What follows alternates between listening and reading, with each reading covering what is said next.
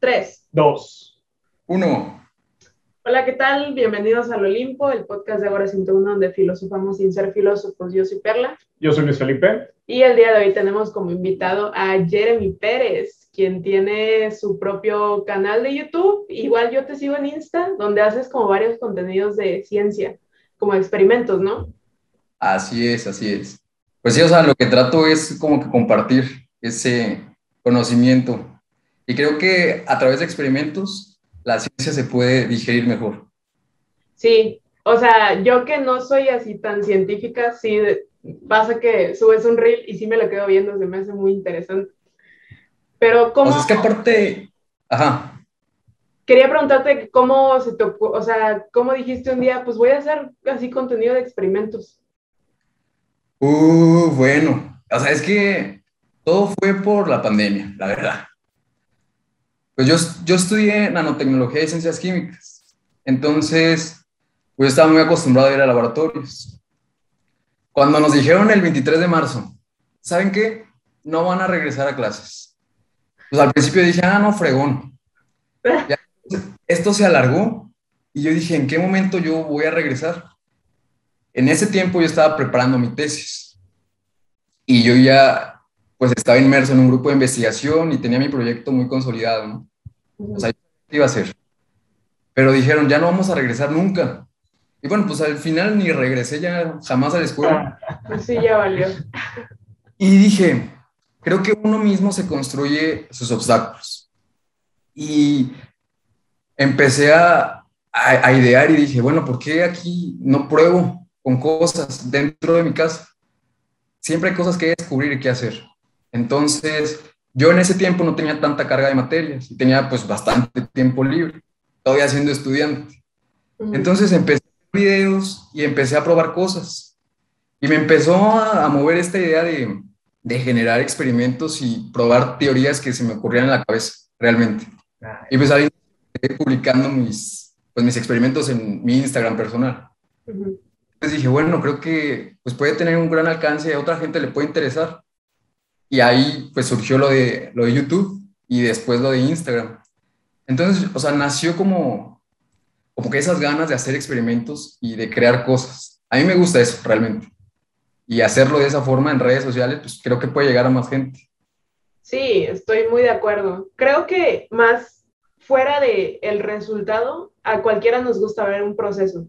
O sea, cómo se llega de un punto A a punto B y eso es lo interesante. Yo, por ejemplo, siempre que estoy en TikTok veo de que cómo restauran un cuchillo y es como, eso es algo que no, no buscas en YouTube, ¿no? O tú, por ejemplo, ¿qué contenido has visto así? No, bueno, de hecho yo sigo a uno, sigo a dos, este, son americanos, uno se llama The Action Lab, que me encanta, seguramente lo conoces, sí, sí, vi tu reacción, seguramente lo conoces, es buenísimo y también hace experimentos muy similares a los que hace Jeremy pero este, como él ya alcanzó pues la viralidad prácticamente, ya tiene más presupuestos, ya se cuenta que llena, llena su alberca de, de, materiales y la vacía y luego la vuelve a llenar porque pues ya, ya, puede, ya está en ese nivel.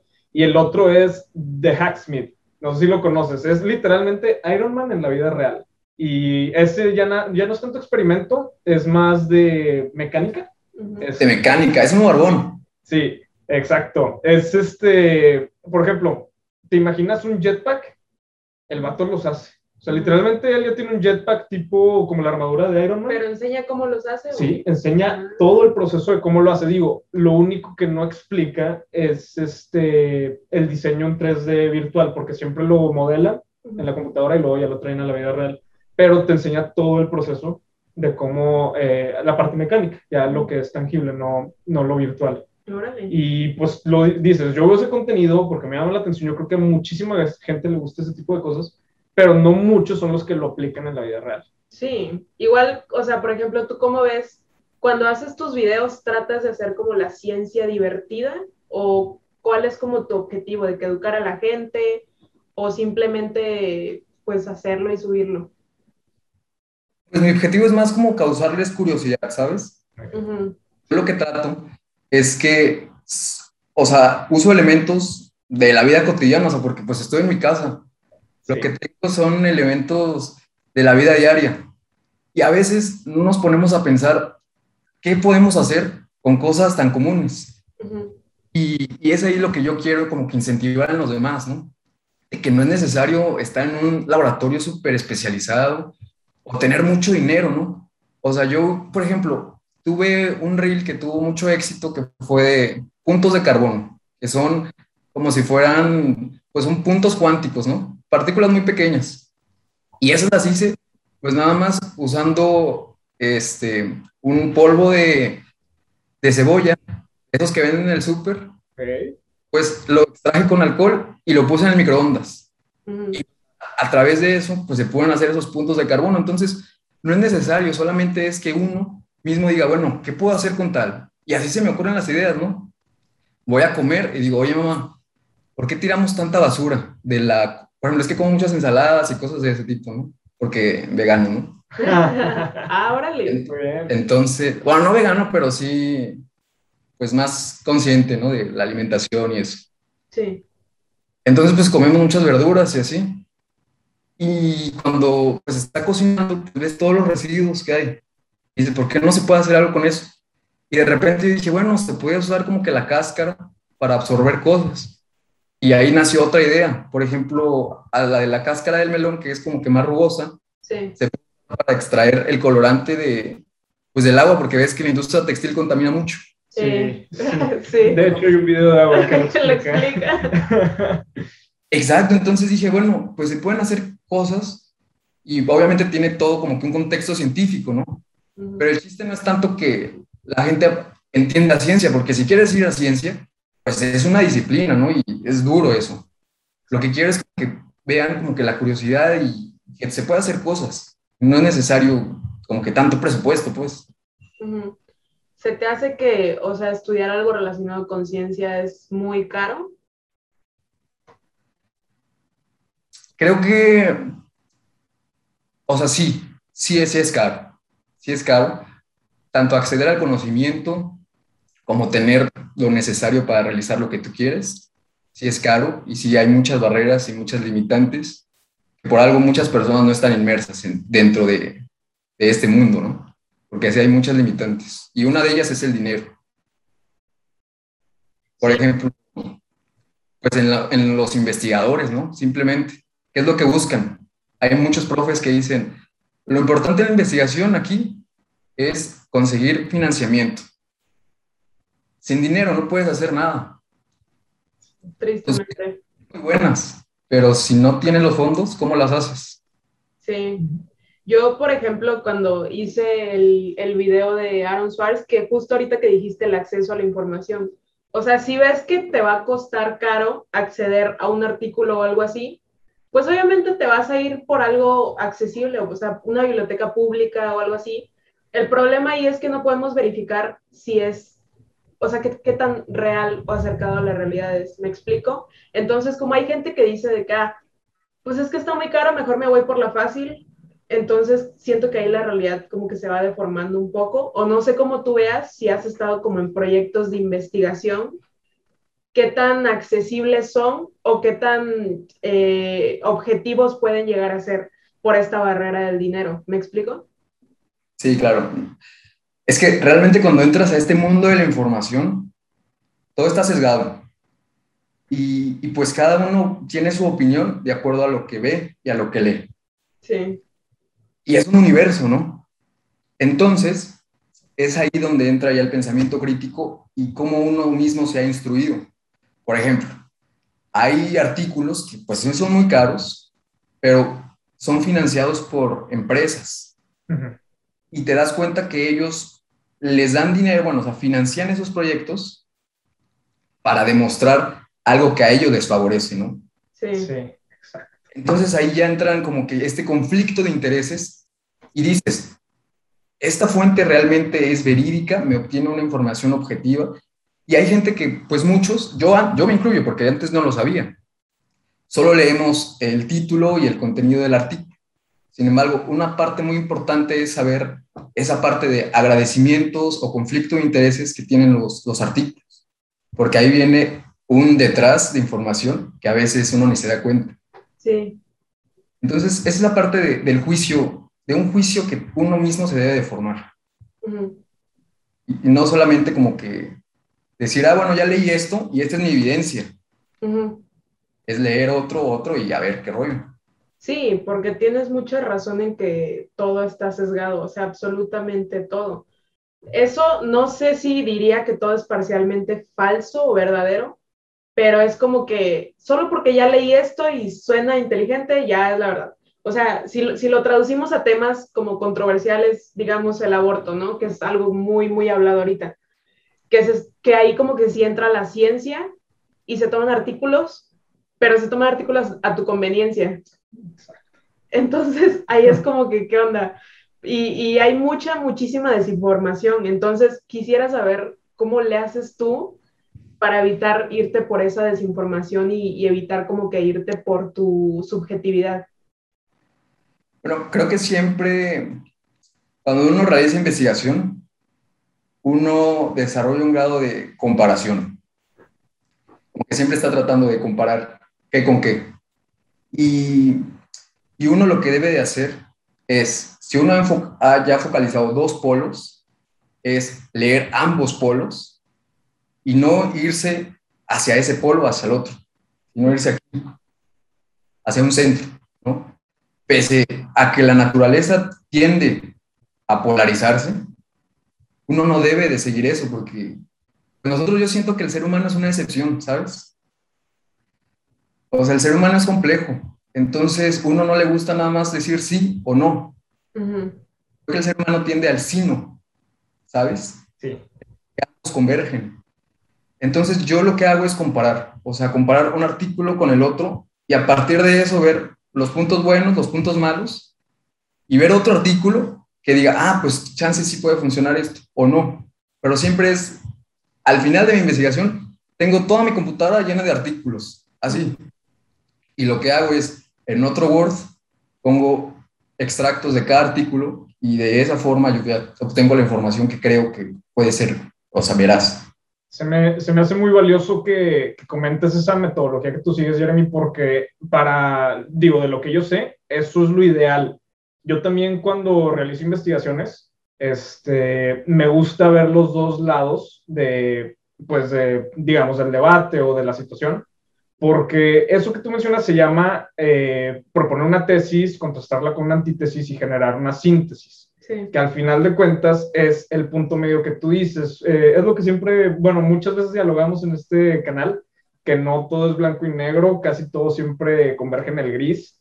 Y lo que a mí me llama la atención es que a las personas, por lo general, eh, no les gusta o no, o no les importa, no, existe el interés tan grande de encontrar esa gama de grises. Se casan con un lado o el otro y les es incómodo aceptar que a lo mejor el otro lado no está tan mal como ellos dicen y, y por eso empiezan a como tener conversaciones agresivas en lugar de pues, simplemente dialogar y llegar a la síntesis que, que, pues tú estás practicando en tus investigaciones. Este, normalmente eso es a través del diálogo, pero qué padre que tú lo puedas hacer por tu propia cuenta. O sea, es que yo siento que al ser humano le gusta tener la razón, ¿sabes? Sí, definitivamente. Defenderla. Sí, de huevos. Sí. Entonces, cuando alguien es opuesto a lo tuyo, dices, ¿por qué? Y te armas una defensa y dices, tú no vas a acceder acá. Y es ahí en donde yo digo, ¿por qué ser así, no? O sea, uno debe ser así. Abierto, claro. Cerrado, ¿no? Entonces, una parte fundamental de la ciencia es esto, estar abierto a muchas cosas, porque nada es fijo. Todo es efímero y volátil. Entonces, esto, este tipo de pensamiento te ayuda a crear nuevas ideas y a estar pensando en qué, en qué va a pasar en el futuro, porque no va a ser lo mismo que hoy. Entonces, sí, es algo muy importante. Sí, oye, a ver, cuéntanos de una como postura o algo que creías.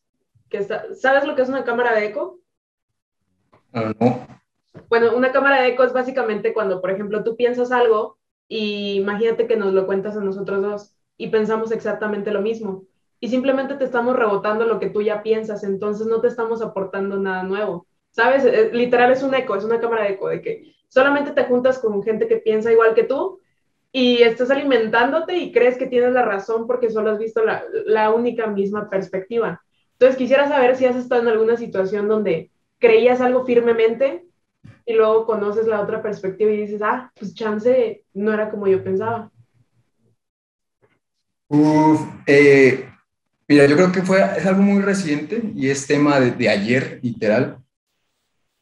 Lo, de, lo del maíz transgénico y del maíz nativo. O sea, fue tema nacional ayer. Y es algo que la directora del CONACID pelea firmemente. Yo, al estar inmerso en todo este campo de la biotecnología, la nanotecnología, te pintan que los alimentos transgénicos obtienen muchos beneficios, generan mayores ingresos y ayudan a los campesinos a no tener que depender del, tal cual de los recursos naturales por las inclemencias del tiempo. ¿no? Sí. Entonces yo creía mucho en esa idea y yo decía, bueno, y hay otra gente que odia a los transgénicos y dice, oh, no, GMOs, porque te van a, a, a matar, tienen cáncer y así. Y yo decía, no, raza, o sea, ayudan, tienen beneficios. Después, eh, pues uno le causa la curiosidad de saber más, de decir, a ver, ¿por qué se puso en boca este tema? Y me puse a investigar un artículo en la defensa del, del maíz transgénico en nuestro país. Y les, me fui a esta parte en donde les digo de los reconocimientos o conflictos de intereses. Y la institución o el organismo que financió esa investigación que decía que los, eh, el maíz transgénico era beneficioso para el cultivo en México era Bayer. Y Bayer eh, compró recientemente, te digo recientemente, pero esto fue el año pasado, o hace dos, perdón, compró a Monsanto. Y como sabemos, Monsanto es una, una compañía biotecnología, de biotecnología que pues ha tenido muy malas prácticas en términos eh, sociales. ¿Por qué? Porque ellos han generado semillas para que funcionen únicamente con los productos y fertilizantes que ellos proveen. Ah. Una cadena económica muy viable. Sí. Porque, si, o sea, yo planto esto, ah, pues va a funcionar si consumes lo que yo produzco. Mm, Jode. sí. Imagínate eso, que yo pensé que era bueno, porque pues imagínate, te van a decir, vas a tener recursos campesino, o sea, tú vas a tener tu producción, porque pues va, va a funcionar y es ahí donde nace lo del glifosato y que el glifosato es perjudicioso para la salud, pero pues es necesario para que tu maíz se produzca, o sea, se genere y obtengas el dinero. Y es ahí en donde digo, chin, ¿qué tan beneficioso es usar este tipo de productos que al final les ayudan a los campesinos porque aseguran su producción, pero a la larga genera un problema de salud social en todo el país? Ujú. o, o sea, cuando tú lo ingieres, ¿no? En el suelo, en el agua. Y ahí es donde digo, bueno, ese artículo decía que estaba a favor de los transgénicos, pero ¿quién lo financiaba? ¿Quién le puso el dinero? ¿Quién estuvo ahí dando la información, las muestras? Pues esta compañía. Sí. Entonces, hay otras investigaciones que dicen que el maíz nativo se está perdiendo por que las mezclas del ADN de este con el nativo, pues se están mezclando y ya el nativo ya no es tal cual nativo nuestro, ¿no? Ya tiene como pues ciertos daños y, por, y dicen, ¿por qué defender esta economía que beneficia a cierto grupo social, a eh, pues cierto círculo, ¿no? Sí. Ah, sí, cierto. Entonces es esa forma en la que tú puedes analizar diferentes contextos y decir hasta qué momento es bueno o no usar la ciencia. Y creo que cuando se lucra muchísimo con la ciencia, ahí ya entra en declive un punto, ¿no? Y es algo que a mí no me, no me agrada tanto, porque creo que uno debe de ser responsable con la sociedad. Sí, sí, yo siempre veo, no sé cómo lo vean ustedes, pero la ciencia lo veo como una manera de descubrir el mundo, porque las cosas ahí están, pero la cosa es cómo las mezclas que puede salir algo nuevo. Entonces, esa, esa es mi perspectiva de la ciencia, de descubrir el mundo. Entonces, yo siempre digo que la naturaleza no tiene moral, ¿sabes? Si una planta te mata, te mata. O sea, esas cosas ya pasan, ¿Por qué? No sé si ya está preestablecido por alguien, un dios o no sé, pero esas cosas pasan. La cosa aquí es, si nosotros le damos lugar a, por ejemplo, la comida chatarra, que eso a, largo plazo genera enfermedades, pero es más barata. ¿Sabes? Como que es muy fácil decir de que, ah, sé vegano o come bien o no sé qué. Pero ¿cómo le vas a decir eso a alguien que gana salario mínimo? ¿Sí me explico? Como que hay veces en donde ni siquiera nuestro contexto nos deja ser socialmente responsables. Entonces, siempre, me, o sea, como yo igual a veces batallo mucho en comer bien, porque me sale caro, una leche del HIV de almendras, ¿qué, ¿cuánto te cuesta? 65. 60 pesos, y tienes una de 20 de vaca, o sea, normal. Eh, obviamente te vas a ir por lo más barato, si, si no tienes como tanto recurso económico, ¿no? Claro. Entonces, por ejemplo, ¿a ti no te ha pasado eso? Como algo así de que, oh, sí me gustaría ese estilo de vida, pero está muy caro o algo así. Este, más que caro, eh, a mí se me hace complicado cumplirlo, porque, pero por cuestiones sociales, este, pues vivimos en México, es muy difícil. De hecho, pues Jeremy que comenté que él sí sigue una dieta un poquito más consciente, eh, pues yo, yo lo he intentado, pero es cuestión de que después de tres días. Ya no puedo seguir porque salí con mis amigos y comí X cosa y ya no es lo mismo. O, pues es que donde vayas y salgas, pues la mayoría de los restaurantes son eh, pues convencionales, no de la manera consciente. Pero bueno, eh, yo quiero nada más resaltar un punto de lo que dijo Jeremy, de su explicación de Bayer y todo eso. A mí se me hace muy interesante todo lo que comentas, porque yo contrastándolo en lugar de con las empresas, eh, eso mismo, haz cuenta, ese mismo ejemplo, pero ahora con los medios de comunicación. ¿Ok? Haz cuenta, imaginemos que X medio, para no mencionar ninguno, eh, informa acerca de lo que tú dices de, de Bayer y, los, y las modificaciones genéticas del maíz. ¿Ok? Normalmente, cuando explican eso, va a ser dependiendo de lo que cree el medio, de lo que respalda, o una noticia positiva o una noticia negativa, pero completamente sesgada a lo que quieren llegar a, a no informar, a mencionar en los medios. Pero en lugar de informar, exactamente, esa es la diferencia, en lugar de informar qué es lo que está sucediendo de una manera objetiva, ahora ya nada más está mencionando la opinión de, pues de los criterios de los medios, en lugar de dejar la conclusión de si es algo positivo o negativo al lector, que pues en teoría eso debería ser el, objetivo de los medios de comunicación. Te comunican algo para que tú llegues a la conclusión de si es algo positivo o negativo. Eso tú cómo lo ves ahorita en la actualidad, porque yo siento que vivimos más en una época de desinformación que de información. Los anti-vaxxers. de los anti-vaxxers? No, no, no. O sea, ahorita que toman ese punto de la desinformación, creo que mucho del, del contenido que actualmente vemos en redes sociales, pues se ha disparado, porque cualquiera que tiene acceso al Internet puede publicar lo que piensa, así como nosotros. Exacto. Exacto. De repente que me estás escuchando, me estás viendo, ves esto lo de, lo de Bayer y esto y dices, ay, este está loco, o no le hago caso, o tiene razón, maldito obrador, o qué bueno Sí. es culpa de Exacto. Pero pues no, o sea, este no es el punto. O sea, el punto no es que te diga, ¿sabes qué? Si odia esta idea o eh, alaba a la otra. Ese no es el punto.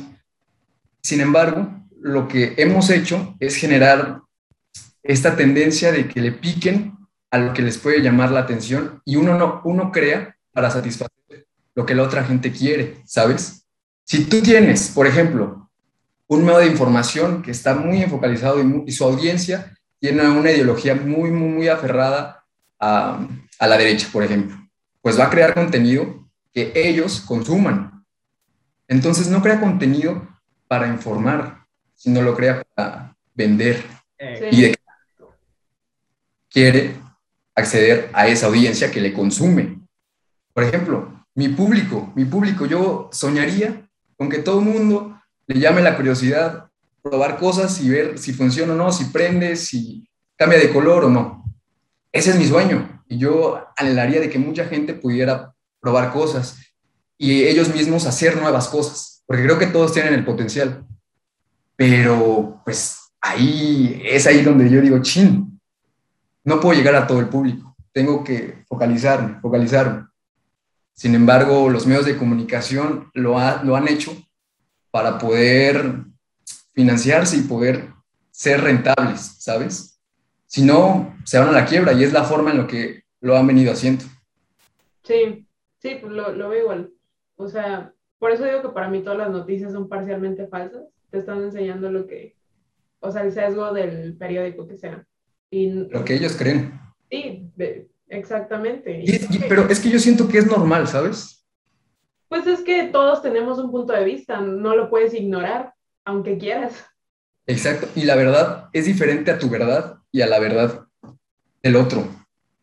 El problema es cuando ya eres un organismo, una institución con cierto poder, alcance y que trates tu opinión como una verdad absoluta y así la expongas al público y pues la gente lo crea y pues reboten en estas cámaras de eco y pues ya saben, si una mentira se repite tantas veces empieza como a comenzar eh, a hacer su verdad. Empieza a hacerse la verdad de esas personas y pues eso es algo peligroso. De hecho, Jeremy, este, ¿Tú cómo es ese punto? Eh, puedes eh, desarrollarte más en la ciencia, porque idealmente la ciencia es una práctica que debería de ser objetiva, justamente como tú dices, es descubrir el mundo, el universo, este, en sus ramas, biología, química, astronomía, lo que sea, de una manera objetiva, eh, siendo el, pues un modelo científico, una metodología científica que se basa en argumentos, en experimentación, en demostraciones tangibles. ¿Tú cómo ves esto ahorita en el mundo de la ciencia? ¿Crees que ya está pasando también que por vender, por hacerse más rentables, están empezando a dejar de un lado eh, el objetivo y pues ya nada más se enfocan más en, pues, en lo comercial? Uh, sí, sí, totalmente. O sea, haz de cuenta, para que puedas tener un, una muy buena publicación y esa publicación te la, o sea, sea atractiva a ciertas personas, pues ahí ya hay otros intereses, ¿no? O sea, tú puedes únicamente acceder a, a, que te lancen y te publiquen, te editen de una forma no tan objetiva, sino de lo que la gente espera ver. Ya no se lanzan nuevos descubrimientos o nuevas ideas que pudieran cultivar a otros campos, sino se lanzan muchos proyectos que puedan ser rentables, tener una utilidad. Y, eso también es valioso, ¿no? Porque pues mucha gente lo quiere en el presente. ¿Para qué descubrir un nuevo modelo matemático que les puede funcionar nada más a los que están haciendo matemáticas teóricas, ¿no? Pero ahí se pierde. Y creo que una parte muy importante de la ciencia y que se debe diferenciar de todo organismo de opinión, de puntos de vista, es que uno siempre debe manejar su rango de error o la tolerancia que marca. Cuando uno dice, oye, ¿sabes qué? Yo creo, a, partir de mis, de mis investigaciones, que esto es tal, pero con este porcentaje de error. Ah, bueno, ahí sí digo, ¿sabes qué? Esto es verdad, pero tengo esta probabilidad de que no lo sea. Y es la responsabilidad como científico, como persona que estamos en la tecnología, de demostrar eso. ¿Cuál es tu porcentaje de error? ¿Qué tolerancia marcas? Porque te digo, nada es cierto ni nada es mentira, ¿no? Todo tiene un por cual. Es nuestra obligación decir, tiene eh, más, más menos 2 eh, por ciento, o menos 30%, más menos 30. Ah, cabrón, pues ahí sí no te voy a hacer caso porque nosotros tengo probabilidades, ¿no? Sí. Pero si me dices punto 999, ah, pues confiable. Like. Exacto. Entonces, es eso que me gustaría que la audiencia vea, o sea, ese margen de error, ¿cuál es el margen de error? Cuestionarnos eso. La investigación, ¿qué dice? O sea, son pruebas estadísticas y eso yo creo que podría beneficiar y que sea más objetivo lo que vemos, lo que leemos y lo que escuchamos también. Por ejemplo, en lo, que escuchamos, ¿tú consumes eh, como podcast o escuchas la radio? ¿O cuál es tu medio de información si hablamos del contexto de audio? De audio.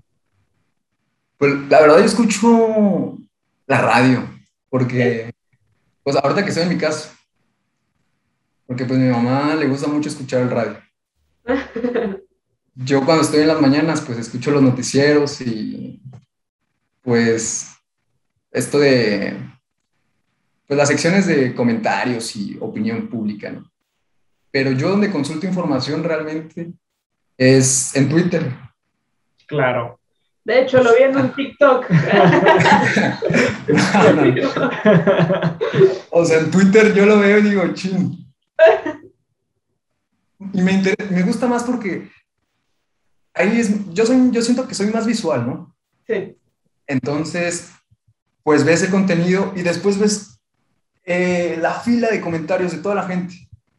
Gente que está a favor, en contra, y después ponen fuentes de otras. Hey, yo vi este artículo, yo vi el otro, yo vi el otro, y digo, ah, no sabía esto, no sabía esto. O hay gente que tiene otro conocimiento y lo expone ahí, y dices, ah.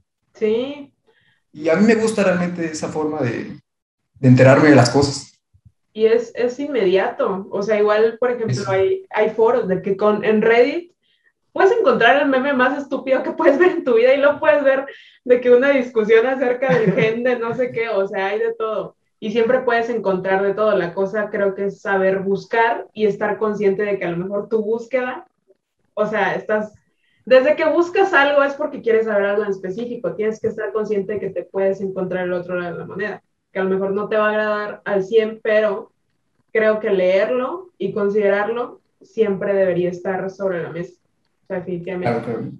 Sí, yo, yo también veo Twitter a veces para Es que es muy inmediato. ¿Tú, ¿Tú qué ves? Yo, la verdad, voy más a YouTube. Sí, no, ya ves, yo, yo personalmente Twitter no lo soporto. Cada vez que me meto siento que es una guerra y un constante odio. Buenos días, cancelado. Es, un caos. Twitter y, yo hubo un momento en el que borré la app. Ahorita nada más por Agora la volví a descargar, pero realmente yo lo borré porque yo, yo me metí a ver y era puro caos en Twitter. Entonces dije, no, no, no. YouTube está un poquito más tranquilo porque justamente pues nada más me sale todo lo que yo estoy suscrito y ya nada más si pasa un evento en específico ya yo lo busco y pues me sale mil y un fuentes diferentes este, y pues como yo, a mí me gusta que sea audiovisual, no solamente verlo o escucharlo, sino las dos al mismo tiempo, eh, pues YouTube es lo que me encaja a mí. De hecho, les quería contar de una experiencia, a lo mejor tú no te acuerdas, pero cuando fue el Día de la Tierra, este año, hice un video de sustentabilidad y me basé en varios estudios que encontré pues en muchas fuentes diferentes y, y era lo de que, que era 70 empresas, no me acuerdo cuántos, que 70 empresas son responsables de el dos tercios. 100 empresas son responsables del dos tercios de, la contaminación eso. global. Yo me basé en eso y a un chavo le gustó el video y me preguntó, oye, qué padre información, pero ¿de dónde la sacaste? Y dije, no, pues tiene toda la razón, pues yo estoy diciendo algo así, pero no puse ninguna fuente. Ahí fue cuando empezamos a poner las fuentes. Sí, ya ponemos fuentes. Este, Cracks. Sí, antes no lo hacíamos, pero ahorita ya sí, gracias a ese chavo que me dice, oye, pues qué padre, pero ¿de dónde lo sacaste? Y le digo, ah, no, espérame tantito, y ahorita te mando este, el, el archivo. La fuente. El, la fuente, ya le mandé, aquí está el estudio, el PDF, y me dijo, oye, no manches, muchas gracias por tu tiempo, eh, lo leo. Y ya, pues, digo, al menos sé que una persona eh, de mi lado la investigación ya cuenta con la misma información que pues yo utilicé para eh, realizar ese, ese video. Pero, pero es eso, o sea, yo siento que la gente sí está buscando encontrar conocimiento, sí le interesa aprender, porque muchos se dice que en Latinoamérica nos vale, que la educación, eh, la, educación y la investigación no nos importa, pero pues realmente yo no siento que ese sea el caso, más bien el problema es que hay tantas distracciones y hay tanta desinformación que es tan comercial que es más fácil que acapare la atención de las masas eso a lo que realmente es contenido valioso, contenido objetivo que te puede llevar a pues trascender en cierto campo. Ese yo siento que es el problema, porque en realidad el mexicano y el latino es muy curioso, nada más pónganse a pensar, el latino es... Las mexicanadas. Las mexicanadas son una cosa de creatividad. pero le metes el lado consumista y pues intentas luchar contra esos medios que manejan masas, pues ¿cómo compites contra eso? ¿Ustedes qué piensan acerca, acerca de eso? Pues Jeremy, ¿tú qué opinas? No, pues, o sea, es que dijiste varios puntos, la verdad. Y, y bueno, o sea, yo creo que no tanto de Latinoamérica como México, pero creo que el ser humano, el hombre, tal cual, es, pues no le gusta gastar energía O sea, me, me gusta gastar energía. Entonces, entre menos esfuerzo, mucho mejor. Sí. O sea, como que no está, o sea, no dice, ah, ¿sabes qué? Quiero hacer esto, quiero lo otro, uf, quiero eh, perder mucho, mucha, mucha energía, mucha energía. No, o sea, pues uno no busca eso, ¿no? Pero yo creo que ahí es una gran oportunidad del ser humano para la evolución, o sea, porque es la única forma en la que nosotros podemos desarrollar nuevas cosas. Y creo que nosotros nos gusta ser muy perezosos y entre más fácil tenemos las cosas, más accesibles, mucho mejor. Es por eso que a veces a mí no me gusta, por ejemplo, en redes sociales o así, publicar información, porque siento que se lo estoy dando a la mano. Ok. Pongo, por ejemplo, el, el de los puntos cuánticos. Espero que la gente haya dicho o puesto a ver qué son puntos de carbono o puntos cuánticos. Ah, cabrón, pues eso ya les da la idea de que vayan a buscar qué son puntos cuánticos y por qué se le ve un láser pasar y no en el agua. Quién sabe si lo buscaron, si no, qué bien, si no, pues chance, pues qué triste, ¿no? Pero, Sí. pero es eso, o sea, yo creo que no nos gusta gastar energía, o sea, tal cual metabólicamente no, no estamos para eso. Nos gusta estar estables. Y si algo nos altera, buscamos esa estabilidad otra vez. Sí, estoy, o sea, contigo concuerdo en eso porque cuando iniciamos el canal me llegaban, o sea, siempre me hablan amigos, ¿no? Dándome feedback y todo eso. Y sí me llegaron varios comentarios de que, oigan, es que ustedes usan como, como palabras un poco inusuales, ¿no? No por hacernos los mamadores y de que, ah, hablas muy inteligente, porque no. Así O sea, hablamos, pero Y, y yo siempre trataba que si usaba una palabra, o sea, pues, no sé, rara, la explicaba. Entonces sí me decían mucho eso de que estaría padre que usen un poco un lenguaje más coloquial. Y es como que sí puedo hacer el esfuerzo, pero creo que tú también puedes hacer el esfuerzo de que Google define qué significa tal. ¿Me explico? Entonces siento que eso que, que dices de que ah, si no lo tenemos enfrente, no, no, ni, ni lo vamos a buscar, ni nos vamos a molestar en, en investigar qué es. a mí, a mí el argumento que yo, que yo dice, dije antes de esto, se me hace que Jeremy lo, lo resumió de una manera perfecta. El ser humano es naturalmente curioso, pero hoy en día, digo, no sé de antes, no puedo hablar de antes, la verdad, no sé cómo era la sociedad antes, pero hoy en día somos muy flojos, realmente. Entonces, eh, al menos en cuestiones informativas este, o, de investigación. Eh, entonces, somos curiosos, queremos saber qué rayos está pasando. Digo, pues es la, la pregunta más vieja de la escuela, ¿verdad? ¿Qué, ¿Qué es la existencia? ¿Qué es el universo? ¿Por qué estamos aquí? Tenemos curiosidad, pero pues somos flojos en general. Pues sí. Pues sí, yo, creo que igual si le metemos algo filosófico es que qué sentido tiene saber algo que no me afecta directamente, ¿sabes? Porque si, si no es algo que te está chingando todos los días, pues no te va a importar. Por ejemplo, el cambio climático ahorita a mucha gente le vale porque no se está incendiando su casa. Se está incendiando el, el Amazonas, no su casa. Pero el día que se llegue a incendiar su casa, ahí sí se va a poner a investigar de que, qué puedo hacer para, o sea, qué se pudo haber hecho para evitar esto y cosas así. Entonces, igual creo que ese, ese es otro factor. Si, si no me está afectando a mí directamente, me vale. Indiferencia. Indiferencia. Y no sé también si este, taguearlo de, de egoísmo o esta falta de empatía, eh, pese a que somos un ser que nos gusta estar en sociedad, porque si no, no, o sea, siempre queremos sentirnos parte de una sociedad, o sea, so- somos sociales, somos sociales, o sea, no nos desarrollamos ni evolucionamos del Homo, homo sapiens o a, a lo que somos ahorita si no hubiéramos estado envueltos en una sociedad. Sí. Pero, a pesar de que estamos dentro de una sociedad, nos gusta sentirnos nada más que somos omnipresentes y que somos el centro del universo y que todo fluye por nosotros. Eh, O sea, gusta ser nosotros nada más. Pero somos conscientes que para ser nosotros dependemos de una sociedad. sí. Es, por eso te digo que el ser humano es una mente tremenda, o sea, por eso las ciencias sociales la respeto. Yo igual, la neta, yo igual. Sí, es- está. Y tienes muchísima razón de que alguna vez se, se han preguntado quién eres y cuando te describes de que ah, soy una persona creativa o algo así. Por ejemplo, yo te digo de que me gusta la música, puede ser porque yo veía programas de música, ¿sabes? Entonces, gracias a que otras personas hacían música, pues a mí me gusta la música. Entonces, siento que todo lo que eres es un conjunto de lo que has visto, lo que has vivido, con quienes has hablado y todo eso, pero creo que está, incluso diría imposible llegar a ser alguien por ti, por ti mismo, tú solo. O sea, está muy cañón, tienes que haberlo visto de alguien, tienes que haberlo, tienes que haber hablado con alguien para tener este punto de vista y así. Y ya, pues yo creo que mi conclusión ya a, a grandes rasgos sí, sí sería eso, como que tienes que darte cuenta que a lo mejor tienes un punto de vista, pero es el tuyo nada más y por el mismo hecho de que vives en sociedad y vas a toparte con muchísimas más perspectivas, pues siempre tener ese margen de error que tú tenías, o sea, personal. Sí, muy bien. ¿Sabes qué? Pues a lo mejor puede estar mal y no pasa nada. Exacto. ¿Y, y tú, tú qué opinas? Mira, a mí todo este ejercicio último que, hicimos me encantó porque eso que, ese punto que toca Jeremy de, de que somos un ser social, sí es, sí es algo significativo porque imagínense que son la misma persona, pero en lugar de estar en una comunidad, estás solo en una selva y ahí te vas quedar toda la vida.